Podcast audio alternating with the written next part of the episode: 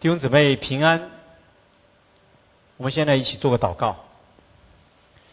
在天父爱我们的主，我们感谢赞美你，你从万人中拣选了我们，让我们能够因信成为神的儿女，口称创造天地万物的神为我们的阿巴父。我们能够成为神的儿女，恩主啊，是你为我们付了几种无比的代价。主，我们也感谢你，你把这。传福音的大使命托付给我们，让我们能够与人同得这福音的好处。愿恩主保守我们下面的聚会，赐给我们一个受教的心，让我们讲的听的一同受教。我们这样的祷告、感谢、祈求，是奉救主耶稣基督的名。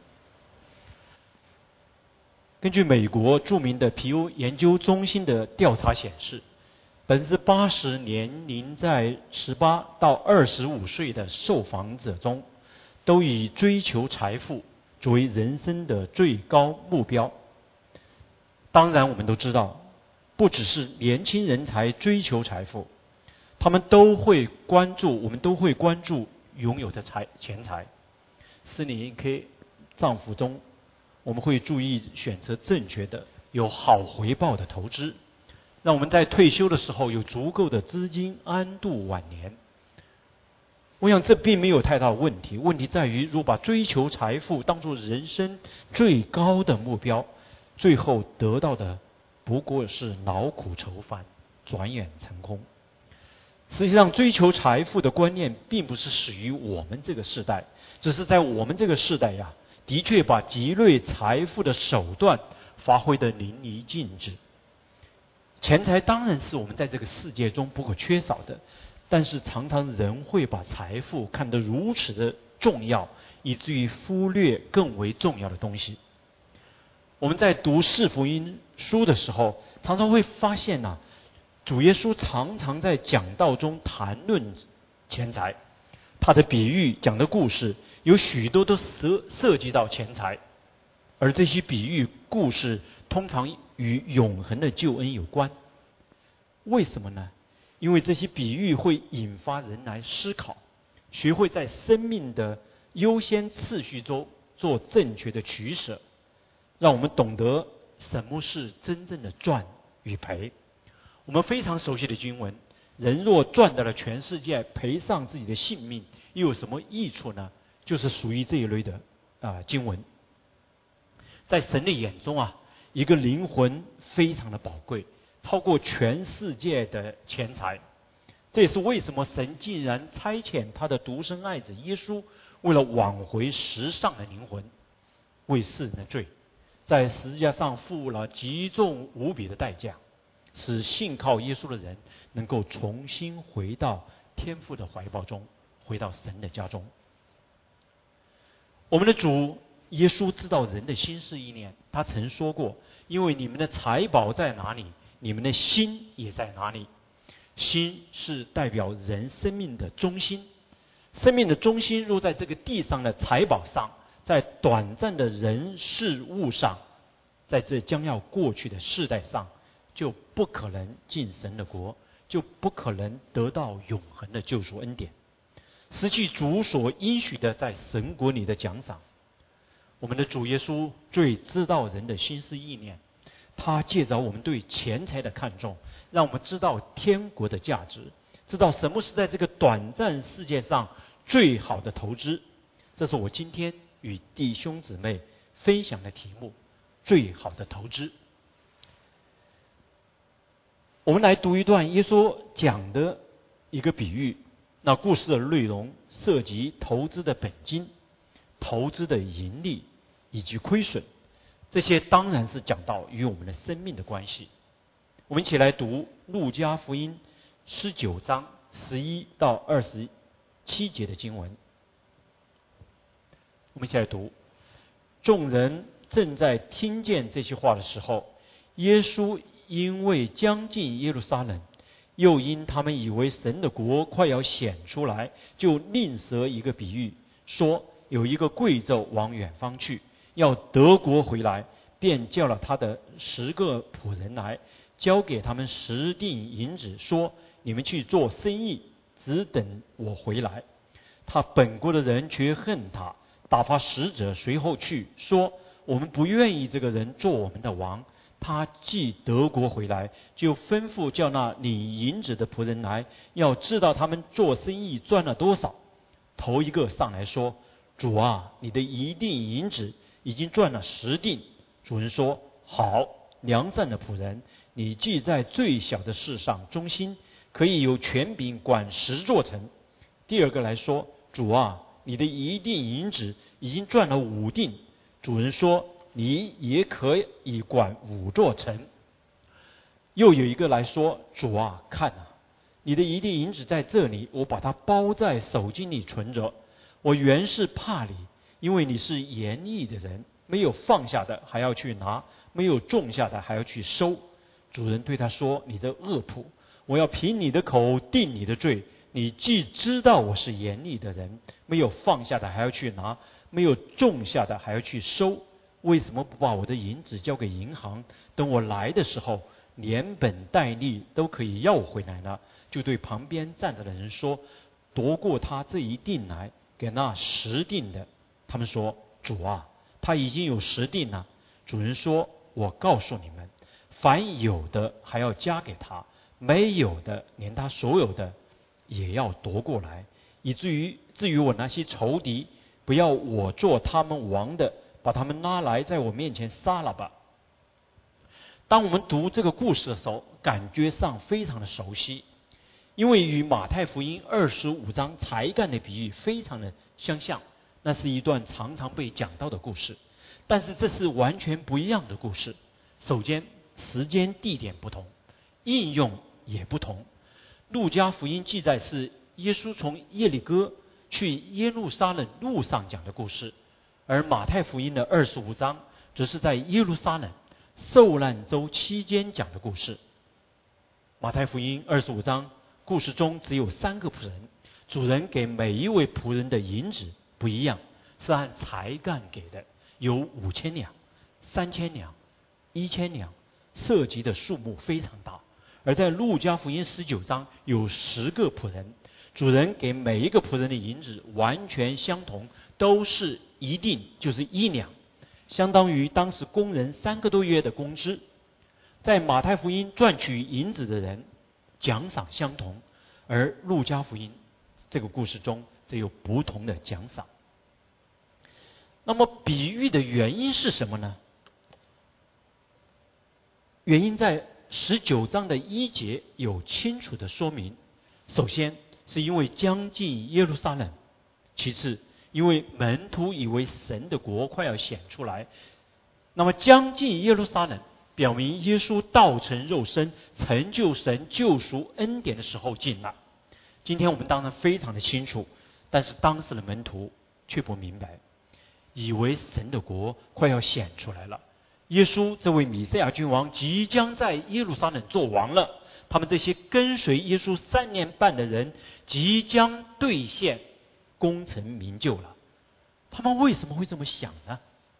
在路加福音的十八章十九到三十一节记载，耶稣说：“我实在告诉你们，人为神的国撇下房屋或者妻子、弟兄、父母、儿女，没有在今世不得百倍，在来世不得永生的。”耶稣带着十二个门徒对他们说：“看呐，我们上耶路撒冷去。”先知所写的写的一切事都要成就在人子身上，这是使跟随耶稣三年半的门徒欣喜若狂的一句话。他们居无定所、餐风露宿的苦日子快要结束了。这种欣喜若狂的心情，甚至让他们都没有完全听明白。耶稣紧接着说，他要在耶路撒冷被交给罗马人，被戏弄。凌辱、鞭打，最后被杀害，三天后要复活的话，因此《路加福音》十八章三十四节评论他们说：这些事门徒一样都不懂。我们的主耶稣讲道非常的善于就地取材，因为当时他们正经过耶利哥去耶路撒冷，所以这个比喻也是这样。当时的大希律王的儿子亚基老的王宫就设在耶利哥，就是这个亚基拉呀，他曾经离开耶利哥到罗马去接受王位，把国家大事交给他的仆人，并且要他们经营他的财产。当他去离开耶利哥之后，犹太人却派遣了一个五十人的代表团向罗马皇帝请愿，结果亚基老痛失犹太王位。后来，当亚基老被分封呃分封至另外一个地区做王，他马上召集他的臣仆，与他们结算他在离开期间所经营的账目，其中不少人受到他的惩治。耶稣与门徒正在经过耶利哥去耶路撒冷，他就借着这个门徒所熟悉的故事来讲这个比喻，显然是要纠正门徒的心思，让他们知道他第一次来的目的，也启示我们在主离开世界与他再来期间，我们应该怎样行，才不辜负他的托付，因为主耶稣基督再来的时候。所有的门徒都要在耶稣基督的审判台前，或恶或善受判、受判、受审判。圣经明确的告诉，审判是从神的家开始。这个比喻告诉我们一件确定的事：门徒在主的审判台前会被划分成两类人，大多数是忠心又良善的仆人，就是在这个故事中赚取了银子的仆人。另一类就是主称为恶仆的人，就是在一个故事中把银子包在手巾中存着的人，然后审判才会临到那些敌对神、不接受耶稣基督救恩的人，就是这个故事结尾被杀的人。所以了解这个主是主的托付是什么，什么是赚取的银子，就非常的重要。这涉及如何在我们生命中有正确的投资。保好我们生命的优先次序。我们先来看什么是投资的本金。好，什么是投资的本金？在这个经文当中啊，贵胄就是复活升天的主耶稣，十个仆人就是代表主耶稣的门徒，就是所有重生的基督徒。那每一个仆人所得的银子都是一样啊，是一两，是主人托。托付给仆人，交给他们做生意的本金，按我们今天的术语啊，就是投资的启动资金啊。那么有什么东西是主耶稣给我们，而且还是完全相同的呢？作为主的门徒，当然我们都得到了救赎恩典。那么还有一样是一样的啊，就是每一位门徒都有主同样的托付，就是大使命。当然，主耶稣还给我们每个人有其他的命令，比如说彼此相爱，要成为圣洁。但是这里的托付一定与大使命相关，为什么呢？我们可以从路加写的另一卷书《使徒行传》来证明这个结论。在《使徒行传》一章，路加记载了耶稣复活升天前，门徒与他的最后的一个聚集。我们来看看他们在最后一次聚集的时候问耶稣的问题。这是记载在《使徒行传》的一章六节。他们聚集的时候问耶稣说：“主啊，你复活以以色列国啊，你复兴以色列国就在这时候吗？”显然，门徒对神国的来临的看法似乎与十九章路加福音十九章十一节并没有太大的区别。我们当然知道，这要等到五旬节圣灵降临下来，门徒才明白，主耶稣第一次来，并不是要在地上建立米赛亚国度。那么，耶稣对这个问题的回答是什么呢？耶稣对他们说：“父凭着自己的权柄所定的日期、时候、日期，不是你们可以知道的。但圣灵降临在你们身上，你们就必得到能力。”并要在耶路撒冷、犹太全地和撒玛利亚，直到地极做我的见证。对期盼神国马上在耶路撒冷建立的门徒，耶稣不再用比喻，而是非常清楚的告诉他们：不是现在，富有自己的时间。当你们领受圣灵后，你们就会有能力在耶路撒冷、犹太全地和撒玛利亚，直到地极，做我的见证。这是我离开再回来期间你们的任务。那么这一段经文也常作为马太福音二十八章十九到二十节大使命的补充。因此，我们可以合理的推断，这个比喻所讲的就是大使命，主给每一个门徒的托付就是福音，这是第一个证据。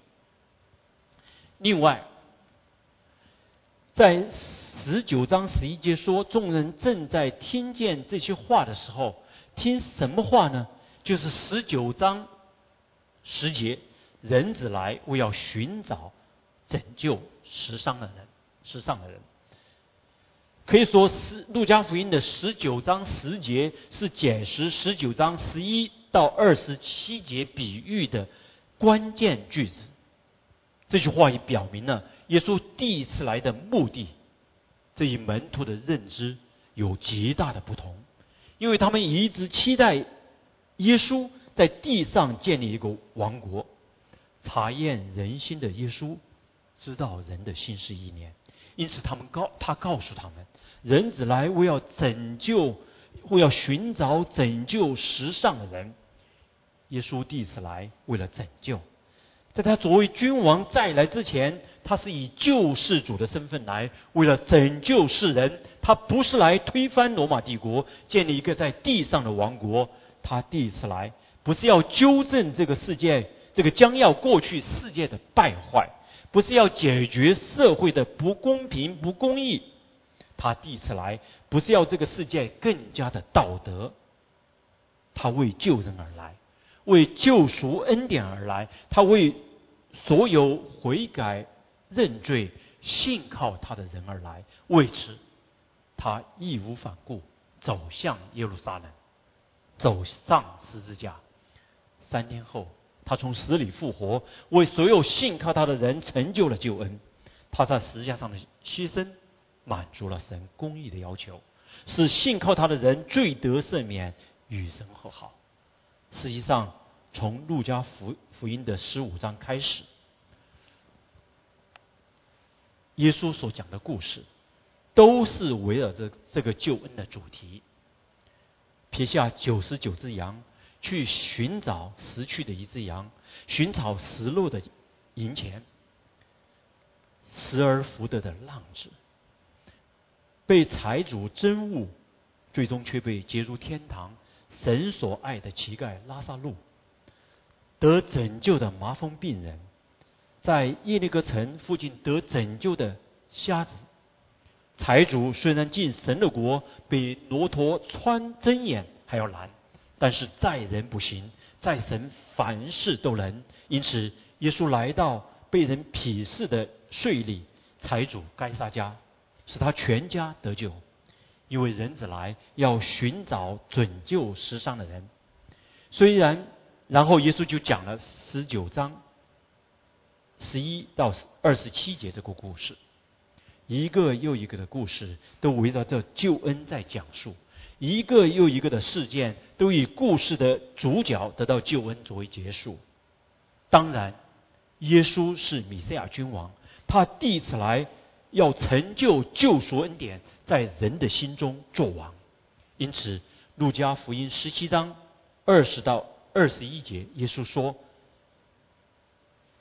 神的国来到，不是眼所能见的，人也不是说看哪，在这里，看哪，在那里，因为神的国就在你们心里。”与现今许多的人看法不一样。耶稣第一次来，不是要使这个将要过去的世界成为一个更好的生活场所，不是要来解决这个尘世间的邪恶，解决所有的问题，制止虐待，阻止犯罪，摧毁所有邪恶的政权，消除贫穷、不公正、奴役、腐败。他第一次来，不是要阻止这些事，他来寻找拯救。时尚的人，事实上，实际上，如果这些是耶稣第一次来的目的，他就完全失败了。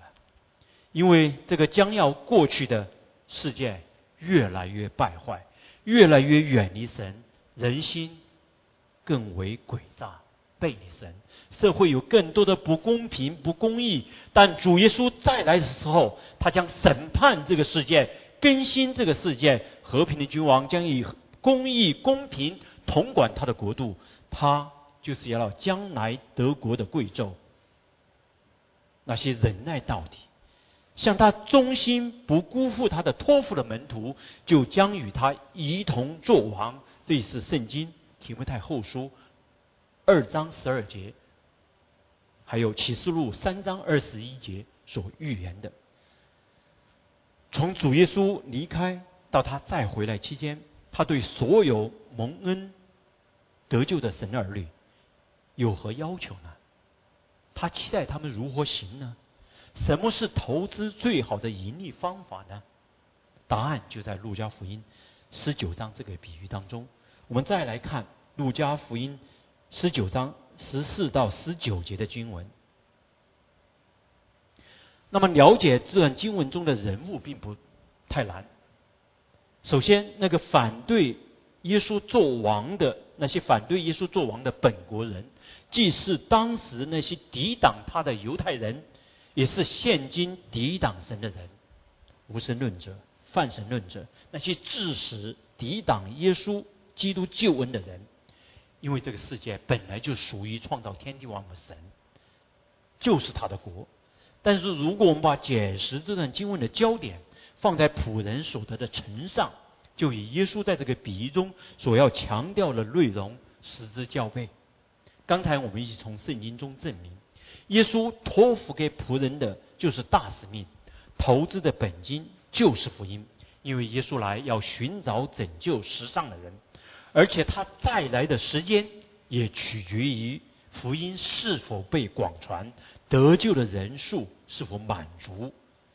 当他离开门徒升天后，这个使命福音就托付了给了仆人啊，就是初代教会的门徒，也是今天的我们。这就是这个比喻中的重点。那么，使这个投资盈利的方法，就是良仆的中心。他们是愿意与人同得福音好处的门徒。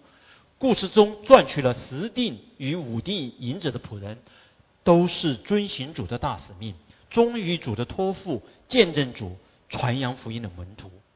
他们领受了主的救赎恩典，没有隐藏自己。没有把灯放在斗底下藏起来，而是效法主，道成肉身，用自己的见证彰显主耶稣基督的荣美，使自己成为他人认识救主耶稣蒙福的器皿。待会儿我还会展开来说明这一点。那么这个托付是否会给人带来压力，让人苦不堪言、难以胜任、失去平安与喜乐呢？答案是不会，至少有两个理由。第一，就是《使徒行传》一章八节的应许，圣灵会赐下能力，使我们能为主做见证。这是每一位见证主、引人归主的人都会经历到的。第二，《马太福音》的二十八章十九到二十节，要门徒遵行主的使命，使万民做主的门徒。主就应许与门徒我们同在。直到世界的末了，弟兄姊妹，这是何等大的一个应许！因为在哥罗西书的二章第九节说：“神本性一切的丰盛，都有形有体的居住在基督里面。”什么意思呢？用一个俗世的观念来比喻的话，就好好像你一位你为一位排名世界第一的富翁做了一件事。事啊，做了一件事，他却把自己的钱袋交给你自由的支取一般。这就是保罗在哥林多前书九章二三节所说的：“凡我所行的，都是为了福音的缘故，为要与人同得这福音的好处。”这是保罗自己自己亲身的经历与见证。当他向别人传福音，也是向自己传福音。福音使他攻克己身。不断的支取主耶稣基督的丰盛，属灵的生命不断被主更新改变，满有主的荣美。这一点也可以从这个比喻中看见。在这个比喻中啊，赚取了十锭银子的仆人被主人称为良善的仆人。从活所所所从那个所得的奖赏赏赐来看的话，我们有理由相信，这也是对赚了五呃五锭银子的仆人的称呼。那么什么是良善呢？在犹太人的心中啊，这个称呼是属于神的，是神的属性。在路加福音的十八章就记载，当一个当官的财主来寻找永生的时候，称呼耶稣为良善的夫子。耶稣反问他：“你为什么称我是良善的呢？除了神一位之外，再没有良善的。”耶稣为什么要反问他呢？因为耶稣实际上要他反思，不要靠自己的努力来赚取永生，而是要祈求神的怜悯。而那位能够赐你怜悯的神就在你的面前，但很可惜，那位财主却忧忧愁愁的走了，因为他没有摆对生命的优先次序，没有离弃男主他得恩典的财钱财。所以良善是神的属性，所以当门徒遵行大使命传福音的时候，圣灵就帮助我们结出圣灵的果子。这是神的属性，福音就不断的更新我们，使我们更加有主耶稣的荣美，使我们与人同得这福音的好处。弟兄姊妹，如果你信主前是什么秉性，信主十年、二十年后还是同样的秉性，很可能与你不传福音有关。另外，不辜负主耶稣托付的人，也是。一个成为神赐他人恩福的这样一个器皿。我们再来看刚才读的一段经文，就是路加福音的十八章二十九到三十一节。这段经文是非常困难解释一段经文。这对，但是这段经文对解释仆人对主托付的忠心非常的关键。主在这段经文中。说：“我实在告诉你们，人为神的国撇下房屋或者妻子、弟兄、父母、儿女，没有在今世不得百倍，在来世不得永生的。那么这段经文的背景是对彼得的问话或彼得的一个讲的话的回答。那彼得在十八章的二十八节说：‘看呐。’”我们已经撇下自己所有的跟随你了。我们当然现在都知道，彼得当时所期盼的是主耶稣马上要建立一个地上的有形的国度。对彼得来说，他不过撇下了一条渔船，马上就成为一人之下万人之上米赛亚国度的重臣，他一定非常的开心。刚才我也说过。他们可以说是欣喜若狂，完全没有听明白耶稣说他要将在耶路撒冷被交给罗马人受羞辱、被杀害，三天后复活的话。那么，为什么耶稣要这样回答彼得呢？如何解释这段经文呢？难道你撇下妻子，难道要得一百倍、一百个妻子吗？正因为这解释上的困难，所以常常得百倍。都被解释为属灵的丰盛，但这似乎只解释了来世得永生这段话，因为在新约圣经的启示当中，来世因为主耶稣已经来临到了，所以现在是两个世代，就是今世与来世的相互的重叠的模式。你可以观察到这个，在哥林多前书十章十一节，所以信徒。现在已经被拯救，脱离了今世这个罪恶的时代，加太书一章四节，而且已经开始尝到来世的全能，希伯来书六章五节。好，我再来重复一遍，一个观念非常重要。按照新约圣经的启示，来世因为耶稣已经临到了，现在是两个时代，就是今世。与来世相互重叠的末世，哥林多前书十章十一节。那么信徒已经被拯救，脱离了现今就是今世这个罪恶的时代，并且开始尝到来世的全能。希伯来书六章五节啊，加来书一章四节。那么什么是今世的百倍呢？我想可以从亚伯拉罕之约来解释。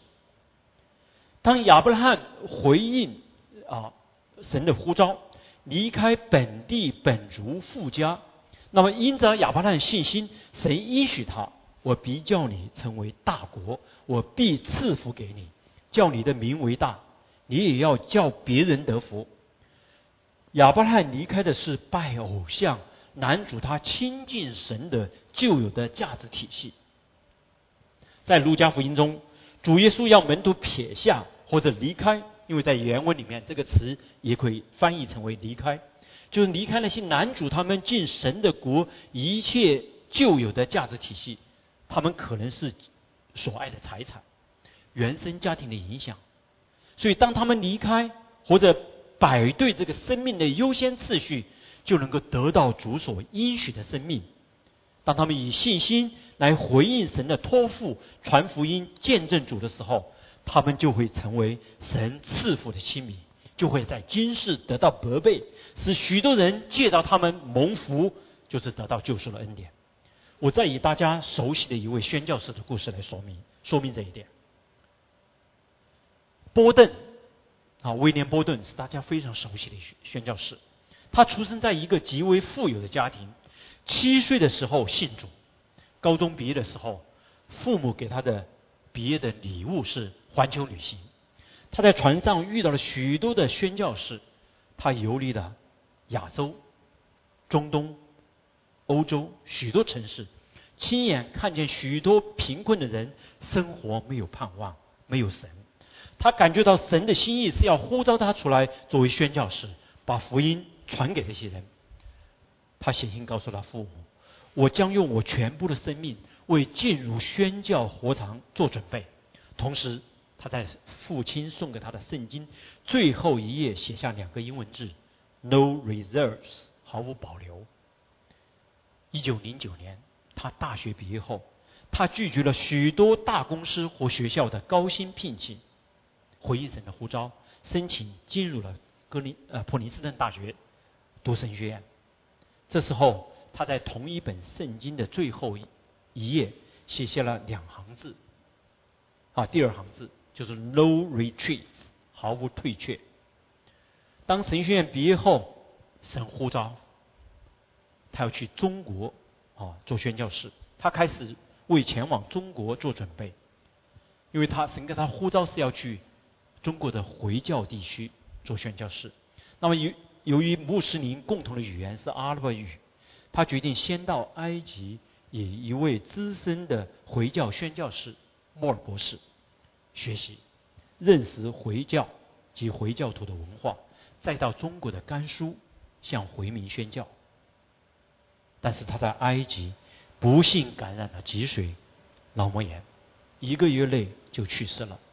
那年他才二十五岁，尚未踏上中国一步。就回了天家。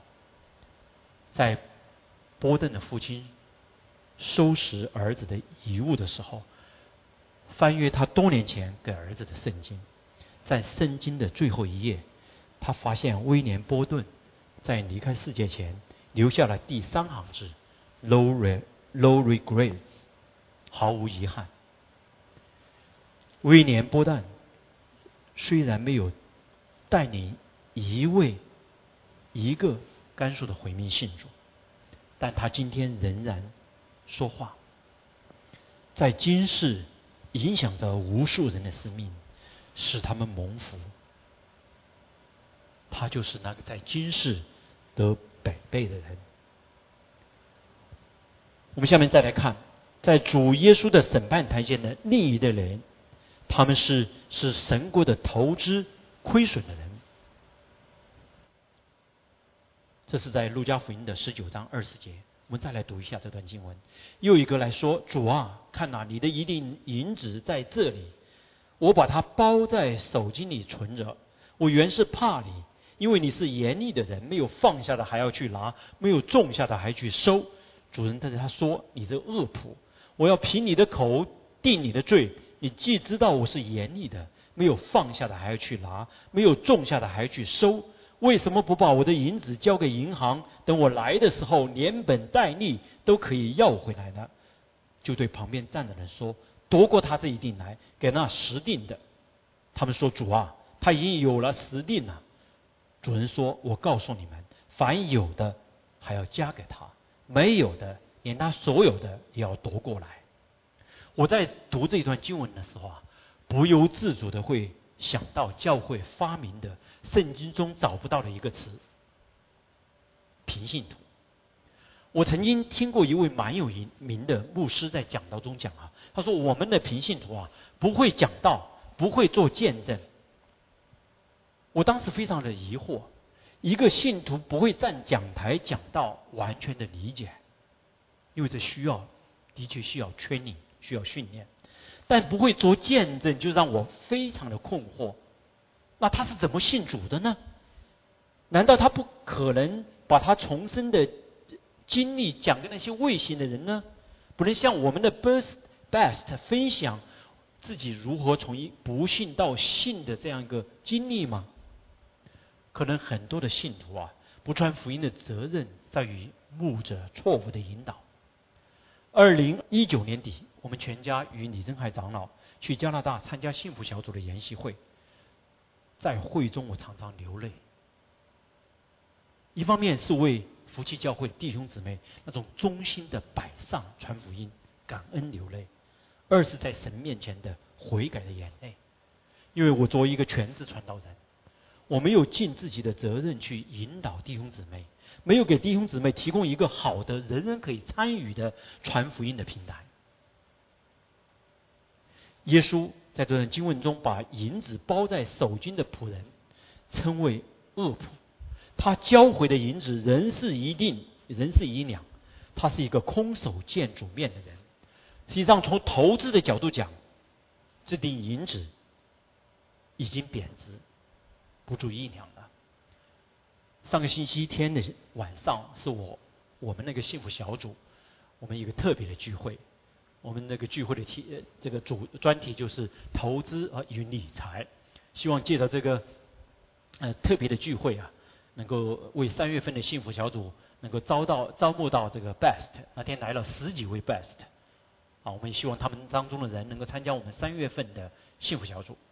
那么在分同工分享的同工讲讲了一件事，他就说：哦，三十年前呐，在中国大陆，如果你每年有一万元的收入啊，啊，那时候叫做万元户，那你是 super rich。但是在三十后年的今天，如果你一年你有一万元的收入，你是在贫困线以下，你是一个非常愚拙的投资人。所以从所以这个这个。恶仆在神国的生意上，他是一个愚拙的投资人。那么从这个人对主的对话当中，好，我我们可以学习什么呢？他讲：“我原是怕你，因为你是严厉的，没有放下的还要去拿，没有种下的还要去收。”我们可以总结以下几点，也是今天我们要引以为戒的。首先，他是一个对托付不忠心的人。他明明知道主来是要寻找拯救时尚的人，为此耶稣走遍各城各乡，宣扬悔改的福音。没有种下的还要去收，为了挽回背逆世人，耶稣付了极重无比的代价。主复活升天，把这个使命托付给了他，托付给给了门徒。他完全清楚，但却没有任何的作为。所以主说。你这恶仆，我要凭你的口定你的罪。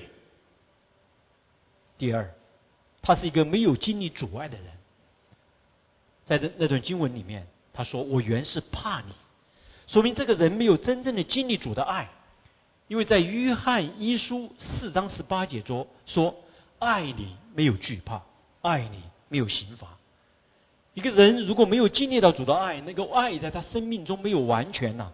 他没有得到主的爱，因为他没有把这个主的爱分享出去，他没有能够经历主的爱。只有经历主的爱，分享主的爱，爱才能够完全。实际上，如果主把传福音的托付交给天使啊，一定会更有效。我有时候在也像也会这么想，为什么不交给天使来传呢？肯定比我们更有效啊。但是为什么要给我们这些软弱的人呢？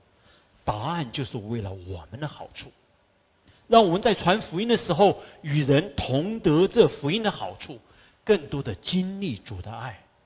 这个把银子包在手巾里的人，不但没有见证主，也没有能够真正的经历救恩的美好。这就是凡有的还要加给他，没有的连他所有的也要夺过来的真正的含义。一个不穿福音的门徒，最大的亏亏损是他自己，还有他也是一个没有爱心的人。我们通常都会对那种治病救人的呃医生啊存着呃尊敬的心，特别是那些医技啊高超的医生。